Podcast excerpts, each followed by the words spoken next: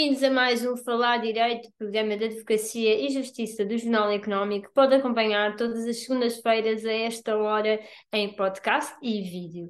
Esta vez temos connosco o advogado Francisco Baroni, ele é sócio do Departamento Financeiro e Governance da Servo e até com quem vamos falar hoje sobre reestruturação de créditos para comprar casa. É verdade, uh, Dr. Francisco, no início deste mês o Governo aprovou em Conselho de Ministros um diploma sobre a renegociação de créditos Começo por aí, o que é que mudou exatamente com esta lei? Bom, de mais, boa tarde, muito obrigado pelo convite. Um, bom, esta, esta lei trouxe algumas coisas novas, mas sobretudo o que mudou foi o contexto em que uh, esta lei surgiu.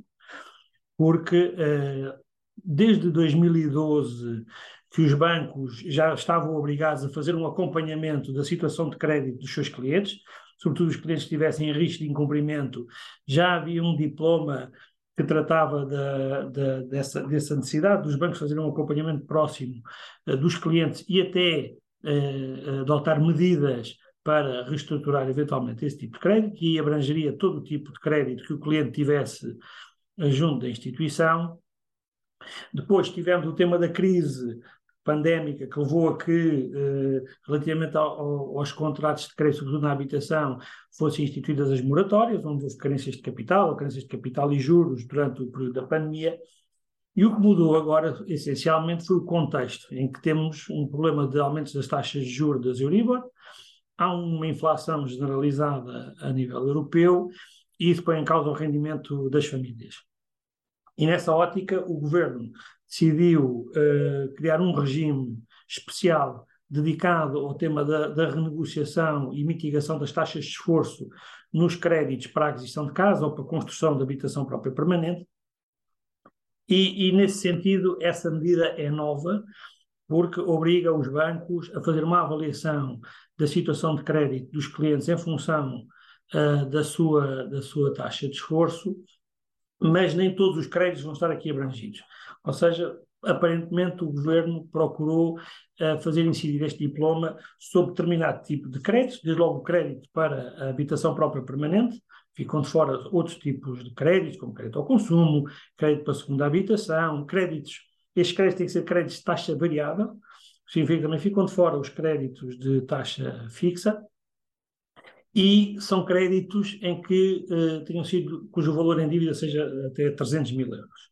Portanto, o, o, o âmbito de aplicação do diploma cinge a este tipo de créditos. Por que acha que foi tomada essa opção? Está como referiu, temos aqui em causa apenas créditos com uma taxa de juros variável e até 300 mil euros.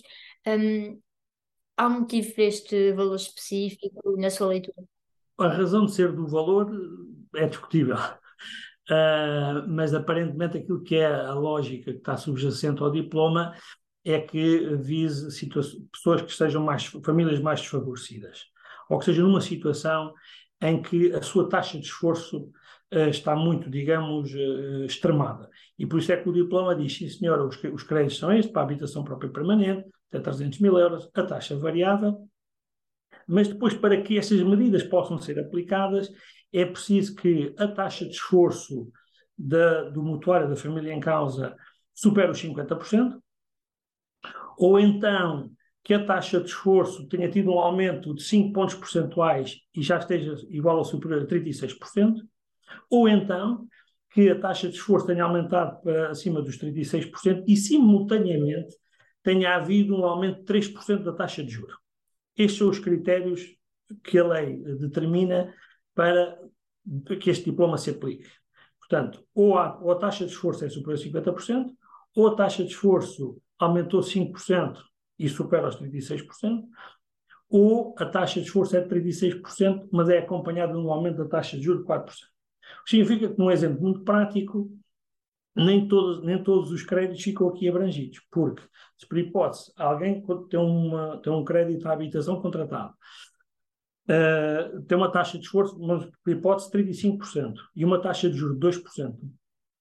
Se a taxa de juros aumentar 2% só, para 4%, relativamente àquilo que era a taxa contratada, e mesmo que a sua taxa de esforço agora seja, por exemplo, 38%, não vai cair no âmbito do diploma.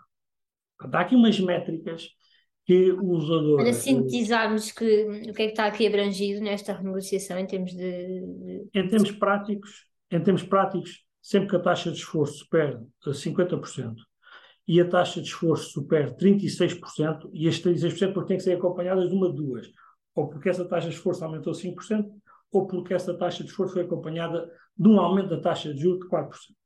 Agora, qual é que é aqui o problema?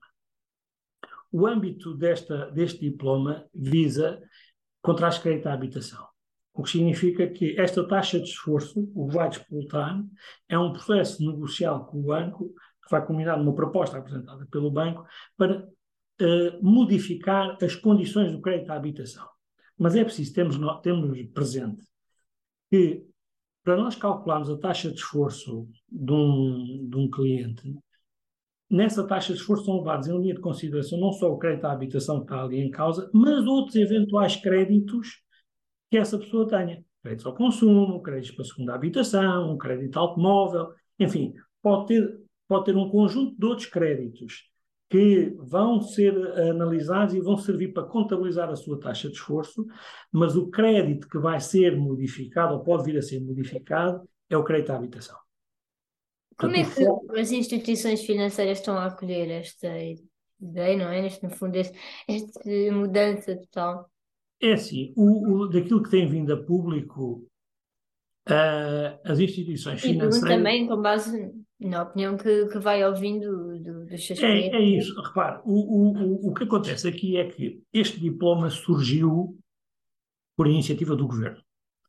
Aparentemente não terá havido, pelo menos aquilo que foram as discussões públicas em torno disso e das declarações públicas que têm vindo em torno deste diploma, foi um diploma que surgiu de iniciativa do governo, mas em que não houve, digamos, um trabalho prévio junto da banca ou com a Associação Portuguesa de Bancos para o desenho destas medidas. E, portanto, a reação dos bancos, de um modo geral, foi de, de, de acolhimento, de que veem com bons olhos este tipo de iniciativas que visam, sobretudo, apoiar as pessoas que precisam, neste momento que é difícil para todos, e acho que os bancos, desse ponto de vista, estão alinhados com as pessoas. As principais críticas que fazem a este diploma prendem-se com o seguinte: por um lado, quem tem que tomar aparentemente a iniciativa deste processo negociado e de apresentar uma proposta são os bancos, ou seja, não, os, clientes não estão impedidos de chegar da, do, dos bancos e tentar a renegociação do seu crédito. Mas há uma obrigação imposta aos bancos para eles serem os, os motores desta, desta, destas modificações. E, por outro lado, isto acaba por criar aqui um certo ónus sobre os bancos que têm crédito à habitação. Porquê? Porque um exemplo muito prático, uma pessoa tem um crédito à habitação junto do banco A mas depois tem um crédito para a segunda habitação, um crédito ao consumo, junto a outro banco, o banco que vai ter que fazer esta negociação e eventualmente modificar os termos do seu contrato é o banco que deu crédito à habitação. Quando, porventura, aquilo que pode, pode às vezes estar a contribuir mais para a taxa de esforço daquela pessoa, daquela família, serem precisamente os outros créditos, para além do crédito à habitação. Portanto... Mas agora vamos eh, retomar esse tema nesta segunda parte, onde avaliaremos essa questão do impacto nas instituições financeiras e nas famílias. É tempo agora, então, para um curto intervalo. Retomamos já de seguida a discussão sobre a renegociação de créditos. Até já.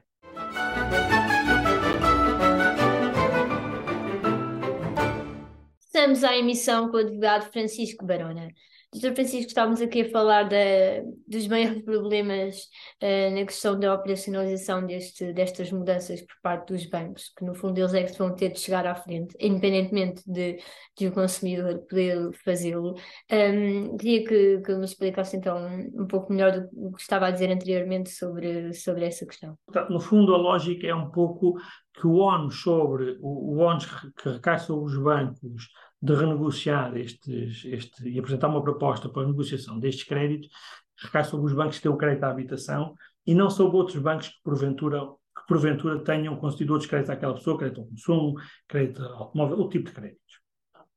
Ora bem, os bancos, quando, quando, quando têm que fazer uma avaliação uh, da situação do, dos clientes, esta avaliação pode ter aqui alguns constrangimentos, porque o banco vai fazer uma avaliação com os dados disponíveis que tem.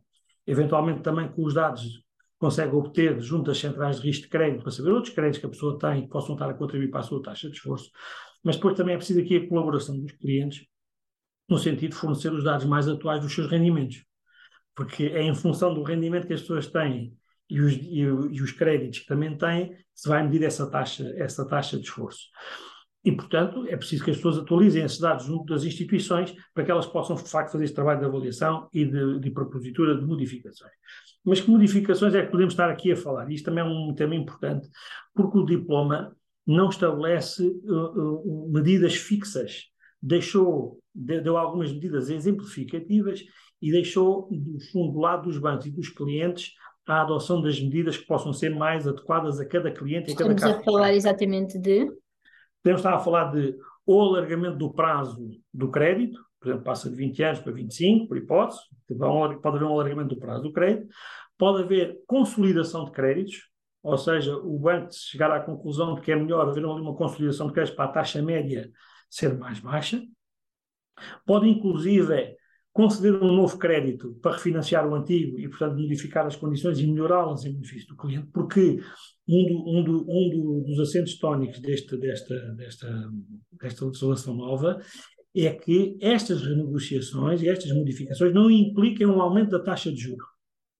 Portanto, a lógica é de melhorar a situação do cliente e não agravar a situação do cliente. Pode também passar por carência de capital, ou carência de capital e juros, ou só carência de juros.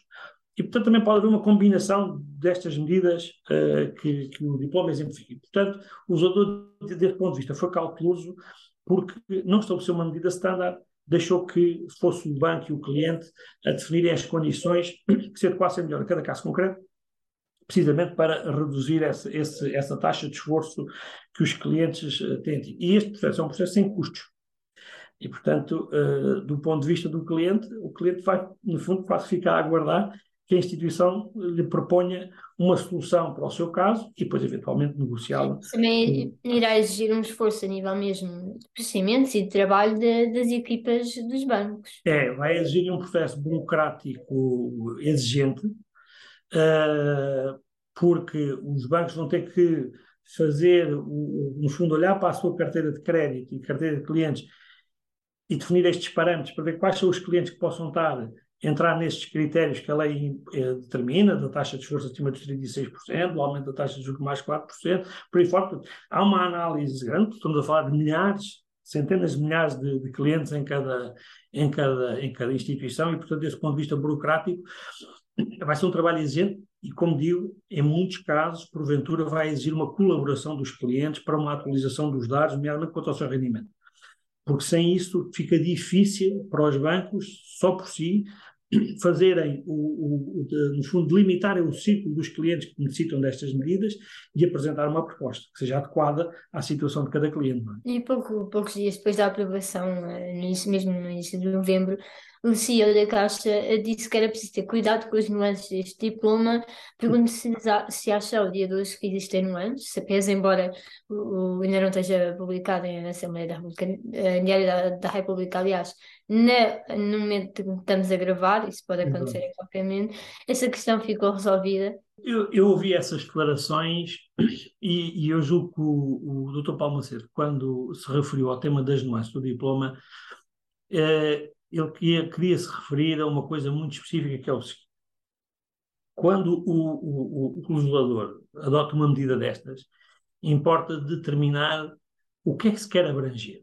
E ele deu um exemplo da Caixa Geral de Depósitos em que mais de 90% do crédito à habitação era crédito em que o capital em dívida estava abaixo dos 60, na casa dos 60 mil euros em que as pessoas tinham prestações na casa dos 200 e tal euros mensais. E, portanto, o que é, no fundo, o que é que ele dizia, e tendo em conta a realidade da Caixa e dos clientes da Caixa, é que estas medidas, se calhar, não visavam tanto pessoas que tinham créditos de habitação há mais anos, pessoas mais idosas que tiveram créditos mais antigos, com capital em dívida mais baixo, com prestações mais baixas, no fundo, foram contratados em melhores condições, com taxas de juros, com spreads mais baixos, e, porventura, esta medida, se calhar no caso da Caixa, teria maior aplicação a pessoas que tinham crédito à habitação mais recentes, que foram contratados com outras condições não tão boas como os mais antigos, e, portanto, quando ele falava nas nuances era para perceber em que medida é que este diploma, com os critérios que define, teria uma, uma aplicação efetiva junto dos clientes. Porque nós podemos muitas vezes fazer um desenho, digamos, abstrato, com critérios abstratos, mas depois é preciso perceber qual é a realidade a que nos vamos aplicar. E eu acho que ele, quando falava das nuances, estava precisamente a referir a isso. Isso agora vai depender, no fundo, digamos assim, o grau de eficácia do diploma e, no fundo, a ajuda que se pretende dar à diminuição dos rendimentos que as pessoas têm tido e do aumento dos encargos que têm tido, vai, vai depender do universo que tenhamos pela frente. E porque, repare, pode acontecer que muitas pessoas prefiram tentar resolver o problema pelos seus próprios meios, seja porque têm a ajuda de um familiar, seja porque pode, pretendem renegociar outro tipo de créditos que tenham, créditos ao consumo, créditos para a segunda habitação, e não, digamos, mexer no seu crédito à habitação. Até porque, e isto é uma coisa muito importante, é que se estas negociações uh, forem efetivamente levadas a cabo e forem concretizadas, isso significa que houve ali uma reestruturação daquele crédito. E, portanto, do ponto de vista da classificação do cliente junto do banco, aquele cliente passa a ser qualificado como um cliente de risco. Ora bem, isto não é, digamos, um estigma, não é uma cicatriz, mas é uma classificação que é imposta pela Europa, pela EBA, pela Associação de, pela EBA, e, portanto, não, não é algo que o usador português pudesse mudar ou pudesse modificar, mas, mas tem consequências, tem consequências. E o que é que, o que, é que acontece a um, um, cliente que, que entra em pari, digamos assim, o, o plano o de ação pari, de o plano de ação, Exatamente, a pessoa que entra nessa situação fica, no, é, desde logo, praticamente impossibilitada de obter novo crédito, porque se a pessoa já está debilitada para cumprir o crédito que tinha, que teve que ser reestruturado, já não vai, já não vai obter novo crédito, vai levar a um, um cancelamento imediato dos seus cartões de crédito, e, portanto, as pessoas ficam, do ponto de vista da sua exposição à banca, com uma exposição muito limitada. Portanto, as pessoas devem ponderar se efetivamente é mais benéfico cair neste regime ou se, porventura, tentar resolver a sua situação por outro mecanismo que não envolva a reestruturação do crédito à habitação. Portanto, mas isto é uma ponderação que cada família terá que fazer e diria que nas situações das pessoas mais vulneráveis as pessoas não vão ter outra alternativa senão uh, enverdar por uma solução destas, porque é aquilo que lhe permitirá diminuir a sua taxa de esforço para não ter que abdicar daquilo que são bens de primeira necessidade. Porque muitas vezes as pessoas ficam nessa contingência que é ou pagam o crédito à habitação e depois ficam com dificuldades em obter os bens de primeira necessidade, ou para ter os bens de primeira necessidade então em risco de incumprimento no crédito à habitação. São temas que poderá acompanhar já de seguida. Vamos ver o que é que estão a fazer os outros Estados-membros neste sentido de responder à subida do Euribor. Depois de uma pausa de breves segundos, continua desse lado.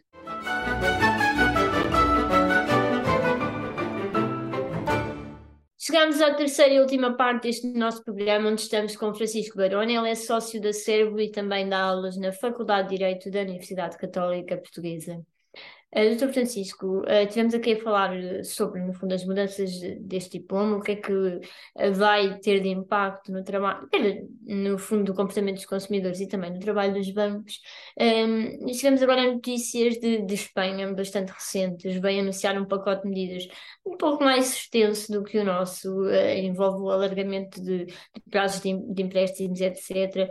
O Santander, entretanto, já se veio posicionar contra este acordo com o governo. Estamos perante um de facto um acordo um bocadinho mais impetuoso que o nosso em Portugal. É, é um acordo mais exigente, mas também o, o, o, aquilo que levou a este, a este acordo era diferente do nosso. Enquanto o nosso diploma foi um diploma que resultou da iniciativa do governo, que perante a situação de crise que estava a afetar os portugueses, resolveu legislar sobre o tema, em Espanha eles enverdaram por um esquema um pouco diferente, que foi o governo teve a trabalhar com os bancos no desenho das medidas. Uh, e vai, vai, lançar, ou já lançou, um diploma em que uh, faz uma alteração àquilo que ele chama o, o, Código de Conduta de Boas Práticas relativamente ao crédito, e em que os bancos podem aderir ou não aderir a esse acordo. De um modo geral, os bancos uh, aderiram, mas este acordo é um acordo que, que tem uh, algumas regras mais exigentes do que as nossas, desde logo porque eles definiram vários escalões de devedores. O primeiro escalão que definiram logo foi o escalão daquilo que são os devedores vulneráveis, pessoas com, com, com uma situação crítica, em que aí o, as medidas a adotar relativamente a essas pessoas implicam prazo de carência de até 5 anos no capital e com juros diminuídos, a possibilidade por um prazo de dois anos fazerem uma dação em pagamento do imóvel, ou seja, entregarem a casa ao banco para liquidar a totalidade ou parte das suas responsabilidades, e eventualmente tem a possibilidade de um segundo processo de reestruturação durante este período. Portanto, isto para aqueles que são os mais vulneráveis e aqueles que estão numa situação mais crítica. Num segundo escalão, eles incluíram aqui, no fundo, famílias com rendimentos até 25 mil euros anuais e em que tivessem uma taxa de esforço que uh, superasse os 50%. E relativamente a estes, o acordo que diz é que pode haver ali uma, uma carência de dois anos e um alargamento do prazo de empréstimo por sete anos, com juros diminuídos também. E depois um, um terceiro escalão mais acima, digamos assim já para as classes médias, com rendimentos na casa dos 30 mil euros, 29.400 euros anuais, acho que é o valor que eles definiram, em que tivesse uma taxa de esforço de 30% e que tivesse sofrido um aumento de 20%, relativamente a esses, ou seja, ali um período de carência por 12 meses e também com a possibilidade de alargar o, o prazo do empréstimo até sete, mais 7 anos. Ou seja, o, o, em Espanha as medidas foram mais incisivas. Não se deixou ao critério da negociação entre a instituição e o cliente qual a medida a adotar e, portanto, avançaram imediatamente para a definição de escalões de devedores em função dos rendimentos e da situação em que cada um estivesse e a adoção de medidas respectivas. Mas acha que o governo português deveria ter optado por envolver os bancos uh, também neste desenho, como fizeram é assim, em Espanha? Uh, em Espanha, por aquilo que veio nas notícias, o acordo não foi fácil de alcançar e, porventura, a esta data, ainda há muitos detalhes a, a, a afinar. E, portanto, um acordo com os bancos, como, medida, como passo prévio, seria benéfico porque ajuda no desenho da medida, uh, pode até ajudar na, na, na, na, pontaria das medidas, digamos assim, para elas irem na luz, mas por outro lado também tira alguma flexibilidade aos bancos. É a razão pela qual, por exemplo, instituições como o Santander vieram mostrar contra, contra porque o que eles no fundo vieram dizer foi que estas medidas de alargamento de prazo, por exemplo, podiam ter impacto nas previsões do banco. E, portanto, se eles terem uma avaliação mais correta do impacto na própria instituição destas medidas, eles não queriam aderir ao acordo. Não é que não, que não achassem que o acordo em si é meritório, mas é que não queriam subscrever sem um, um, digamos, um apuramento mais global do impacto que isto tinha nos bancos. E, portanto, naturalmente que este, este processo negocial com a banca, como ponto prévio ou como passo prévio para definir uma medida, implica que do lado da banca se olha não só para a sua carteira de clientes, mas também para o impacto que aquilo tem na própria instituição. Portanto, aqui é sempre difícil, é sempre difícil, só é sempre difícil dizer que um sistema é melhor que o outro. Eu acho que aqui é muitas vezes a, a, a premência de dar resposta aos problemas leva a que muitas vezes tem que tomar uma decisão e depois eh, deixar que as partes negociem entre si. Mas isto diria que não há uma medida que seja uniforme e que seja melhor que a outra. Acho que isto depende muito da realidade de cada país. E eu queria falar também na questão da fiscalidade, porque aqui também houve mudanças, ou seja, os procedimentos de, de negociação, de renegociação, aliás, as prorrogações de prazo, reconhecimento da dívida, estão isentas do imposto de selo, mas quando o decreto-lei foi aprovado, esta indenização não estava propriamente garantida. Foi, no fundo, uma cedência do Executivo aos bancos. A APB tinha, na altura, alertado para esta necessidade. Repare, é, é, é, embora o imposto seja um imposto que seja pago, ou seja, quem paga o imposto é o banco, mas esse, isso depois é repercutido no cliente. E, portanto, se nós criamos um processo que não tivesse encargos para o cliente, uh, todos, essa, todo, digamos, todos esses custos, todos esses ónus, inclusive de natureza fiscal, ou estariam isentados ou dificilmente os bancos os poderiam suportar.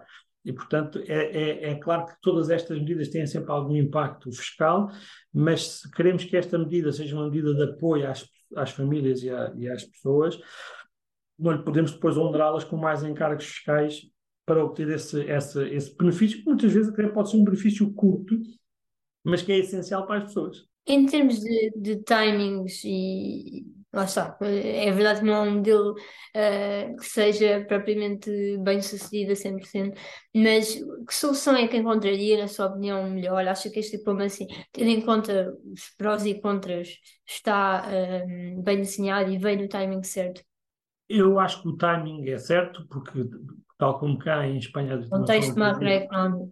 O contexto macroeconómico e são tudo diplomas que, no fundo, têm a sua entrada em vigor para 2023. Ou seja, são medidas que vão ter seu, os seus efeitos em 2023, não imediatamente, mas em 2023.